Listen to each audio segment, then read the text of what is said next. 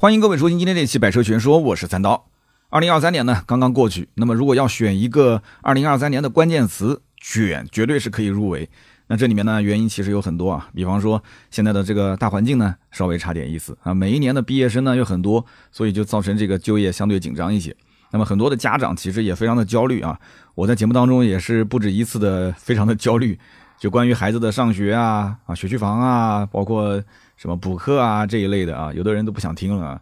其实呢不仅仅是孩子卷，现在的父母也是一起卷。那么相反，其实现在越来越多人开始崇尚一种方式，叫做 work-life balance，也就是生活和工作相平衡的一种生活方式。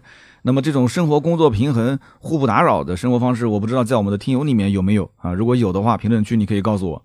那么如果说我们的节目当中有一些公司是做管理的朋友，那你是不是会发现，其实现在不少年轻人已经是有一点有点难带啊？就是说现在这个叫什么零零后整顿职场是吧？这个难带呢，倒不是说他们工作不认真，而是他们会非常明显的把工作和生活啊它区分开。我们知道，其实像年纪比较大的一些。啊，其实我也算了啊，八零后包括七零后，他们的工作跟生活是很难分开的啊。举个例子，比方说啊，这个周末两天应该，呃，按照劳动法来讲是双休的，对吧？但是领导说对不起啊，你这个星期六来上班，星期天要加个班，或者平时呢，你正常其实五点半六点就下班了，晚上领导说要给你一点事情安排啊，你必须要做。但是现在你再想让他去加班，让他去周末工作。非常困难啊，非常非常的困难，就是工作就工作，对吧？在规定的时间内，我把任务完成就可以了。下班了，呃，我就是用我自己的时间去休息，那你不要过来干扰我啊。所以呢，他们对于现在这个工作当中很多不合理的一些地方，比方说这种无效的加班，或者是形式主义的开会啊，或者有一些甚至团建，对吧？团建在周末，啊，大家都非常的反感。那么我曾经呢，也听一位车企的领导讲过这么一个故事，说他们这个部门呢，入职了一批这个九五后的员工。然后聚餐的时候呢，呃，这九五后的员工说：“哎呀，不会喝酒啊，不会喝酒，不止一个哦，好几个都说不会喝酒。”然后结果聚餐结束之后，就会发现啊，他们其实会喝酒，只是不跟他们喝而已。啊，这些呢，九五后的员工有的在酒吧里面跟人喝酒啊，有的出门撸串跟人喝酒，他还发朋友圈，哎，他还不屏蔽领导，反正该喝就喝，该发就发，我管你看到不看到，是吧？他们不是不会喝，他们只是不想和职场上的这一群同事喝酒，仅此而已。那么我们团队里面呢，也有年轻人。啊，那我呢是八四年的啊，我也算是老家伙了。那么大部分呢，其实我们团队都是九零后，还算是比较年轻的团队。今年呢，入职了我们一个小林同学，啊，小林同学是刚毕业的零零后啊，把我们的平均的年龄又拉低了一个层级啊。那老粉丝也都知道，其实我们团队里面有两名留学生，嗯，一个是传谣，一个是小谢。那么也许呢，大家的眼中这个留学生的家庭条件肯定都非常的好。啊，确实他们两家的家庭条件也不差，就是了。就是说，留学生呢都不太想在国内卷高考，是吧？所以呢，换个地方啊，花点钱去换一张文凭啊，换一个这个留洋镀金嘛，对吧？这样一个身份。那么传谣就说了，其实大部分留学生啊，他只是换个地方卷而已，他并不是不卷，只不过呢，相对于国内的这个高考啊，相当于大学是严进宽出，对吧？你要压着这个分数线上了以后，你才能知道你是一本、二本、九八五还是二幺幺。那么国外的大学呢，是属于宽进严出，那么也就是说，它进大学的门槛是比较低的，但是你想要毕业就比较的困难，对吧？国外的这个入学条件会比国内要简单很多，但是前提是你得要上一个正规的大学，还不错的大学，而不是那种野鸡大学。那你实际上你想要真正毕业的话，还是要付出真功夫的啊，还是要真的是跟别人卷一卷。那么传谣呢，呃，我个人觉得它也是属于这种 work-life balance 的一个类型啊，它是典型应该讲。那么刚进公司的时候，其实我跟传瑶之间有一些在工作方面的态度还是还是不太不太融合啊。我们也是磨合了一段时间，慢慢的才好的，对吧？那我也能理解他，啊，有着这个六七年海外的留学背景，那他也能理解我，对吧？咱们中国就是这么一个职场环境。那么传谣是高中一毕业就出了国，然后呢一待就是六七年在国外啊，相当于就是大学读了很多年，然后同时还会有一些实习工作的经验。那么他在国外也是工作了半年多，他一开始的职场观其实就是在国外去树立的。那他也曾经讲过这么一件事儿，就是他在大学的最后一个学期，当时找了一个澳洲当地的媒体公司实习。那么正好这家公司的主编呢，就是他大学的学姐。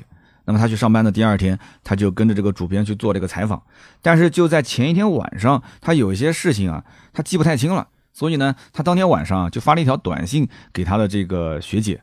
但是呢，人家没有回他这个短信。那么第二天采访结束之后呢，这个主编啊，这个大姐呢，就找到传谣啊，把他拉到一个安静的地方，跟他单独聊了一下啊，非常严肃的跟他讲，他说这个下班之后因为工作去打扰他，其实是非常不礼貌的一件事情，所以说晚上才没有去回他信息。那么传谣讲这件事情呢，对他后来的这个职场的观念啊，一直有很大的影响啊，哪怕后来回国工作。这个是吧？我刚才前面说的，刚开始在我们公司，他第一份工作就在我这嘛，所以我就跟他之间，对吧，有一些呃观念上的这个融合啊，我们俩需要磨合。就确实，我当时一开始下班之后找不到他。不是你要这么讲的话，那兔子难道也在国外留过学吗？兔子经常也是下班之后我也找不到他人啊。那现在好多了，现在好多了。那么其实，在国内大家都知道职场的环境，对吧？那么你说老板要是找你，你能不秒回吗？你就是睡在床上，你也得起来回一下，是吧？那那我还好，我们团队其实除了特别特别紧急的事情，一般情况下休息时间啊，我真的是我不会骚扰我的兄弟们啊。但是呢，这个我下班之后肯定是要工作的，因为对吧？我是老板，讲起来是我是为自己干啊。虽然大家其实也都是为自己干，但是这个毕竟公司嘛，对吧？和上班嘛，这个是两个概念，所以大家在下班之后肯定也不希望被别人打扰，都能理解。那么现在有些朋友可能会说：“哎呀，就现在年轻人啊，家庭条件都很好啊，没有被生活蹂躏，没有被生活吊打，他当然是选择躺平了啊，动不动把老板给开了，是不是？”曾经我们节目里面也曝光过，对吧？咱们的团队小伙伴。呃，就没有一个人有贷款，没有一个人有房贷，所以这个我确实也使唤不动他们，是吧？他说这个零零后整顿职场其实都不需要那么年轻啊，我觉得九零后如果条件好一点也可以整顿职场。其实我觉得也不是啊。那我发现很多年轻人的心态，他从根本上他就不一样了。因为这个呢，我觉得跟家庭好不好其实没有太大的关系。因为现在绝大多数的正常家庭啊，其实都是呃最起码有一套房子吧，对吧？有一套能够一家人住的房子，然后。哪怕有一辆就不算太好的车，啊，也算是有房有车，温饱肯定是不愁的。你只要有一个正儿八经的工作。那我们举个例子啊，比方说最近这两年啊，年轻人里面呢兴起了一种旅游的方式，叫做特种兵式的旅游。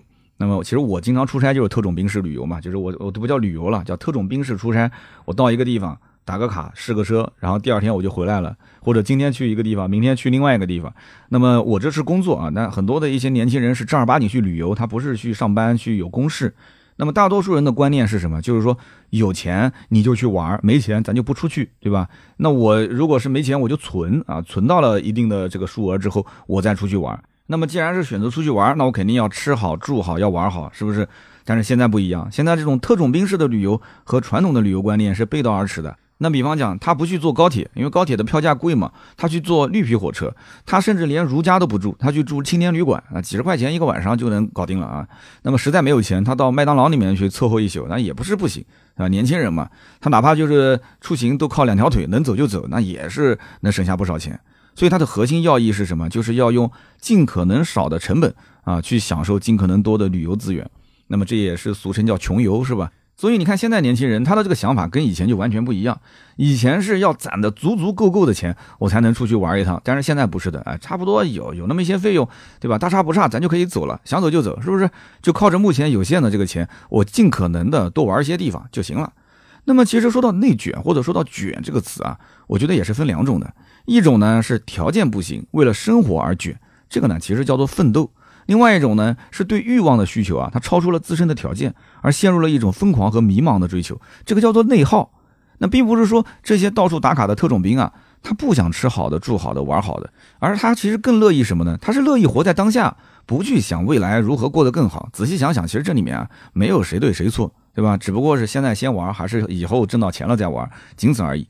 其实现在不少年轻人的这种状态，在国外已经流行很久了。那传谣也曾经跟我讲，他说：“你以为国外年轻人就不愁车不愁房吗？他一样愁啊，只不过他真的没有钱啊，他也确实挣不到钱，那怎么办呢？对吧？那只能是该吃吃，该喝喝啊，这个不妨碍他们去享乐、享享受快活的生活，是吧？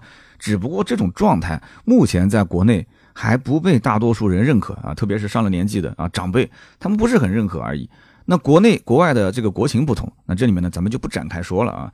所以呢，回头来看这个 work-life balance，其实和自身的条件啊，它没有非常直接的关系啊，没有直接的联系。那么现在年轻人每个家里面条件都非常好嘛？那也不一定，大部分也就是普通家庭，是吧？其实呢，在我看来，这种心态啊，它也是在影响着年轻人的消费观。我们就拿买车来说啊，咱们是汽车节目嘛，肯定要说说车了，对吧？你说传谣这种年轻人，他很多都是活在当下的一个购车观。咱们公司对吧？这个开的车都比我好啊！传谣是两台 AMG 的车主，小谢是也是 AMG 的车主啊。他的买车经历，呃，我们节目里面也是讲过好几期了。从一开始想买这个国产的 AMG 的 A35，然后想要换到进口的 A45，然后最后折腾了一圈又买了 AMG 的 A35 啊。然后一开始想通过留学生的代购车，最后折腾了一圈还是通过 4S 店把车给买了。所以他们都是活在当下的一个购车观。啊，小谢经常跟我讲说：“哎呀，我的收入不够用了，为什么？说我加油都要加好多钱。”确实是啊，对吧？那油耗那么高。那么他们，你像包括小谢，小谢是英国留学回来的，传谣是从澳洲留学回来的。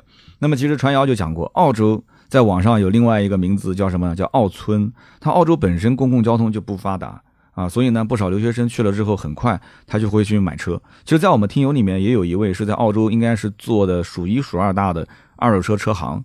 具体名字我记不太清了啊！如果大家感兴趣，有在澳洲当地想买车的，也可以联系我们哈。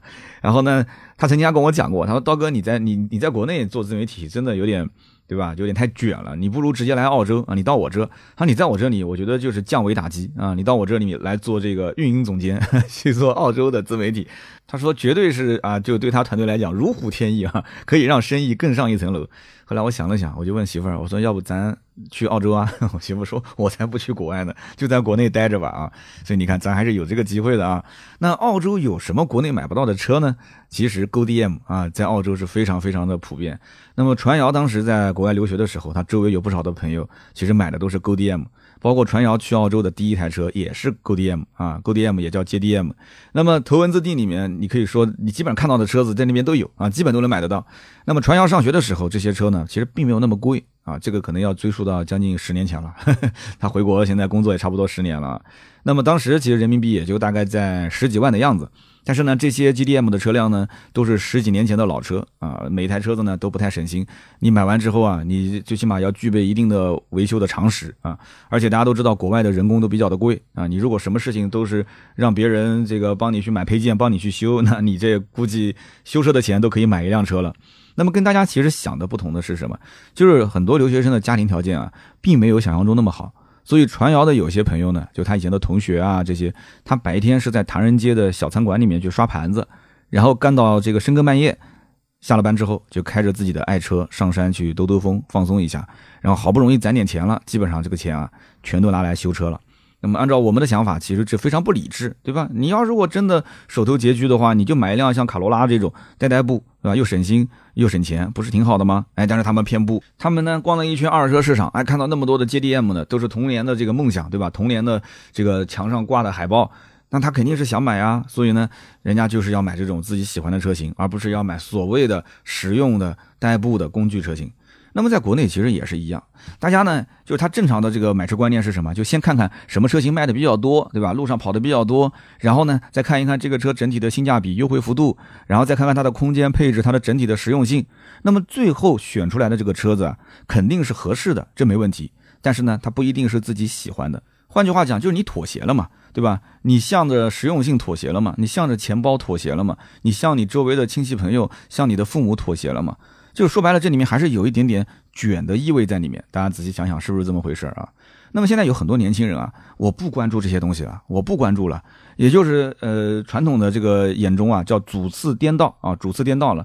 他是先把自己的喜好先放出来，哎，我喜欢什么，对吧？我喜欢德系，我喜欢日系，我喜欢 JDM，我还是喜欢这个涡轮增压的小钢炮。我喜欢什么东西，我先放出来，这是第一要素啊，第一的要位的条件。然后呢，我再看一看市面上能不能找到，哎，啊，相对来讲，在我喜欢的这些车型里面，性价比、实用性还不错的车。所以说啊，如果要讲 work-life balance 的生活观，是在满足生活的前提下，不去妥协，不去内卷。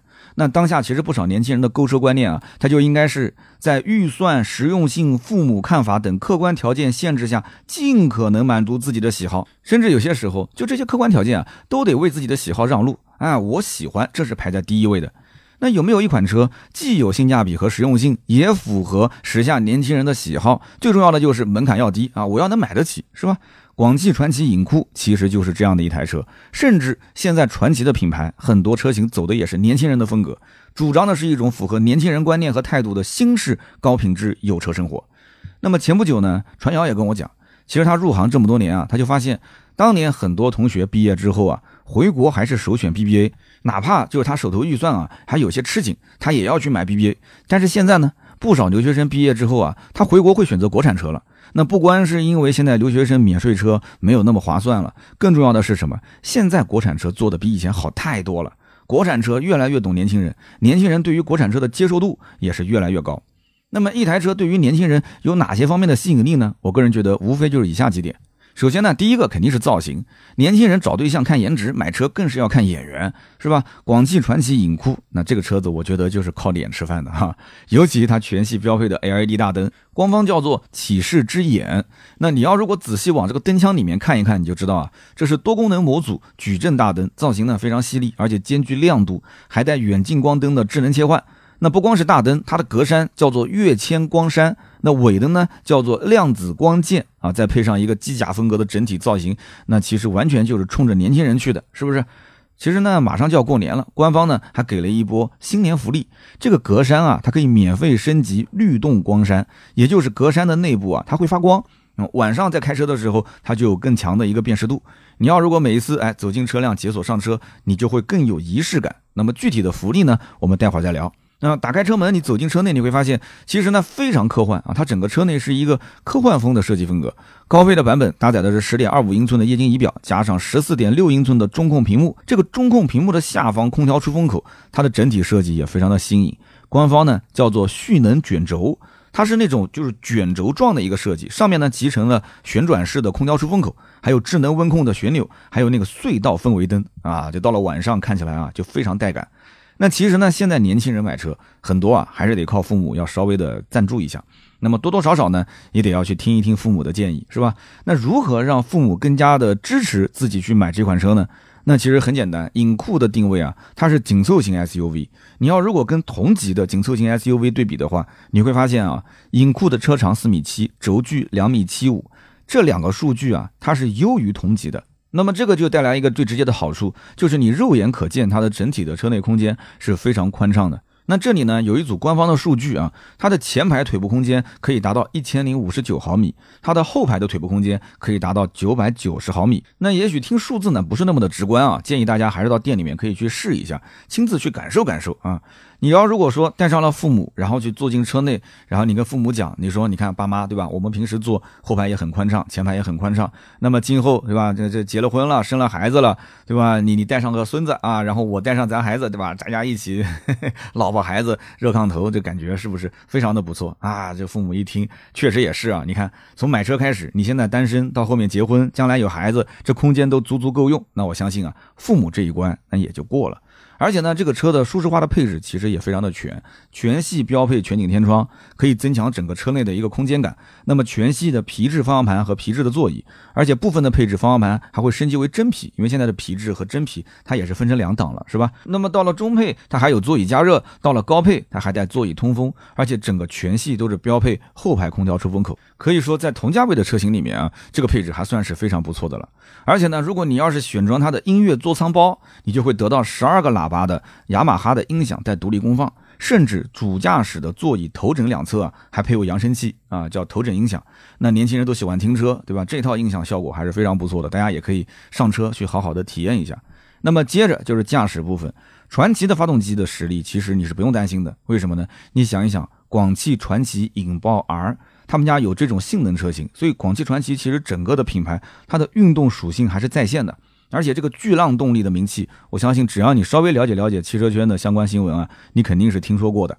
那么广汽传祺影酷呢，它主打的是巨浪 1.5T 加上七速的湿式双离合的动力组合，那么跟引爆那个是同款。一百七十七马力，两百七十牛米，日常驾驶肯定是足足够用了。这一套动力总成相当于是兼顾动力和燃油经济性，你后期的开销啊负担会相对小一点。那么如果是再往上，它还有巨浪二点零 T 加爱信八 AT 的一个组合，两百五十二马力，四百牛米。那在这个级别就不能说是什么大马拉小车了，可以说这个动力相当嚣张了。你要知道，那么此外还有巨浪混动的版本。是二点零升的混动专用发动机，加上一个两档 DHT 加单电机和三元锂电池，就一套组合嘛。它就是属于油电混动，那么主打就是续航和省油。所以对于大部分来讲，我跟你说啊，这一点五 T 其实是足足足够用了。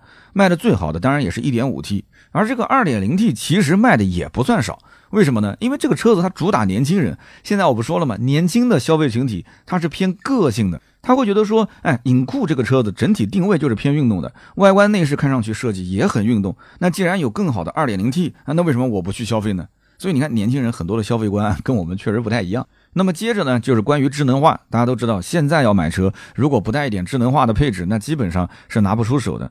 那这个传奇的影库，它的智能化主要是体现在什么地方呢？首先就是你要看它的车机系统。那么影库的车机系统呢，用的是传奇自己的 Adigo 智能互联生态系统。那用过的人应该都知道，这套系统呢功能很全，什么新闻啊、社交啊、娱乐软件啊，它都有覆盖，而且还搭载了智慧传奇 T-Box，还有广汽魔方。呃，感知交互、智能语音交互等等各种功能。那这个智能语音交互的功能，其实在影库上还是双分区的，也就是坐在主驾驶啊，包括副驾驶啊，它都能判断得出来。并且呢，这个影库的高配啊，它还是配的八幺五五的高通骁龙芯片，那么用来去保证整体的一个系统的流畅性。那么其实，在大家的印象里面啊，燃油车型啊，已经不怎么去注重智能驾驶了，是不是？但是重点来了啊，影库全系是标配 L 二级的智能驾驶辅助的。它在高配的版本车型上呢，是配备了二十七个传感器啊，提供了十四项的驾驶辅助功能。你要知道啊，这个传祺的影酷定价也就才十一点九八万到十六点九八万，这还没结合经销商的终端优惠呢。所以在这个价格区间里面，我觉得标配 L 二级的智能驾驶辅助，那就算是很能打的了。那么最后呢，就是关于安全性。那我相信很多年轻人买车可能不太会去关注安全性这一个点，但是呢，这个是基础啊，这个是一个底层逻辑，就是你可以不看，但是不能没有。那影库这方面呢，做的就挺好的，全系标配六个安全气囊和气帘。那么这里面有个小细节，大家要注意，就是它的侧气帘具备六秒保压功能。什么意思呢？就是弹出后，在六秒以内，它依然可以保证气帘的压力。换句话说，就是当车辆遇到了翻滚等极端的情况的时候，那么气帘在翻滚的期间，它可以一直持续的提供保护。除此之外呢，它的衬圆舱的核心骨架是采用超高强度钢，还有包括碰撞吸能控制技术，就可以承受每标八十公里每小时时速的碰撞测试。不过呢，影库最贴心的点，我个人觉得啊，还是结婚生娃之后的一些事情，它帮你提前想好了。就比方说，它在儿童关怀方面，它会有很多的一些非常不错、非常实用的功能。比方说，像智能电子儿童锁啊、前排儿童提醒，包括一键查看后排儿童，以及离车的时候儿童遗留会有提醒这些功能，那可以说非常非常的实用。所以说这台车啊，从你单身到你结婚，到你将来有孩子，从大学毕业到结婚生娃，它都能胜任。这个车子可以开很长一段时间，这也是很多人讲的。说道哥，呃，我有个十到十五万的预算，我买一台车，我想十年不换车，你有什么推荐？你看一看，其实这个车型就真的挺适合你的，是吧？那么听到最后呢，说明其实你对这个车还是很感兴趣的。那么最近啊，也是官方有重磅的新年福利，广汽传祺影库官方指导价，燃油版本呢是十一点九八万到十五点二八万，混动版本呢是十四点九八万到十六点九八万。那么这个门槛其实并不高，因为大多数人其实买车的预算基本都在十到十五万的区间嘛。那么现在快过年了，那不仅是传统购车的一个小旺季，同时啊，很多大学生啊也是临近毕业季。也是年轻人买车的一个小高峰。那么辞旧迎新啊，这厢有礼。现在传祺呢为影库是提供了五大限时礼，一呢是限时补贴礼，燃油版本最高补贴两万块钱。我的天呐，你想一想，十一点九八到十五点二八万减掉两万块钱，相当于是九点九八到十三点二八万，这个是燃油版。混动版的十四点九八到十六点九八减掉三万块钱，那不就等于是十一点九八到十三点九八万吗？所以你看一看现在的卷，那真的是首先体现在价格，价格就非常的卷。那么第二一个呢，叫做关山升级礼。什么叫关山升级礼呢？之前我们提到过，它有一个发光的前格栅，叫做律动光栅。那么除了低配的燃油超新星版和混动的双子星版以外，那么其他的版本呢，都是可以啊选装免费升级这样的一个律动光栅的。那么第三个呢，叫做混动无忧礼，什么意思啊？就是混动版本三电的部件原先是八年十五万公里的质保，那么现在可以升级为首任车主终身质保。那么有了这样的一个终身质保，我相信啊，那你也没什么后顾之忧了，是吧？那么第四个就是金融礼，金融礼呢是最高十五万三年零利息。可能有些人听到这个没什么感觉，我就这么跟你讲啊，就是你会发现现在有些车的价格是很低，但是他会强制要求你去做五年期的贷款。而且它的利息是每一年大概在四点八个点啊，甚至到五个点左右。那么还有一些车型呢，它会给你提供免息贷款，但一般情况下都会是四到五万、六到七万，最多不超过十万块钱，然后最多给你免息两年。所以它这个十五万三年零利息这样的一个活动，我觉得补贴的力度还是非常大的。所以不能光看现金优惠，还要看如果是做金融的话，它的免息的额度是多少，然后时间是多久。那么第五个呢，就是流量礼。流量你呢，就是整车车联网的服务基础流量是终身免费的，并且呢，娱乐流量是三年免费的。每个月呢，他会给你六个 G 的呃免费额度。那么详情呢，大家可以去咨询一下当地的经销商，并且啊，可以去亲自上手去感受一下。呃，广汽传祺影库它的产品力到底怎么样？看一看是不是符合你的胃口啊？是不是符合年轻人的胃口？其实啊，无论是 work-life balance 的生活观，还是活在当下式的这样一个购车观，代表的都是在诸多现实问题面前的一种乐观的态度。那也许有人会说，哎呀，现在的年轻人啊，除非他不结婚，等他结婚生娃之后，他也就认清现实了。但是呢，你要知道，现在很多九零后啊，他哪怕就是步入了中年啊，结了婚有了孩子，他其实过得也很洒脱。买车也一样啊，以自己喜好为中心去买车呢，听上去好像是不太理智的行为。但是呢，你说买一台像影库这样自己喜欢又能长久的啊持续陪伴自己、满足自己需求的车辆，那其实你就能获得更高品质的油车生活了，是不是？生活呢，每个人都在面临取舍，只不过有些人始终盯着现实，而有些人他向往的是快乐。没有谁对谁错，只是他选择的方式不同而已。好的，那么以上就是本期百车全说所有的内容，感谢大家收听啊。那么听到最后呢，都是我们的老铁。大家如果要想关注我更多的内容，也可以去关注哔哩哔哩百车全说，每周五会更新一期长视频，还有我的抖音三刀砍车，每天都会更新一期短视频。如果想要选车纠结的话，也可以在抖音上看看我的视频。还有就是我的新浪微博百车全说三刀，每天都会分享最新的啊关于车圈的一些新闻啊，我的一些看法。那么还有就是我的私人微信号啊，四六四幺五二五四。如果想要进微信群的话，也可以去加一下，或者是关注我们的公众号“百车全说”。那么今天这期节目呢，就到这里，咱们下一期接着聊，拜拜。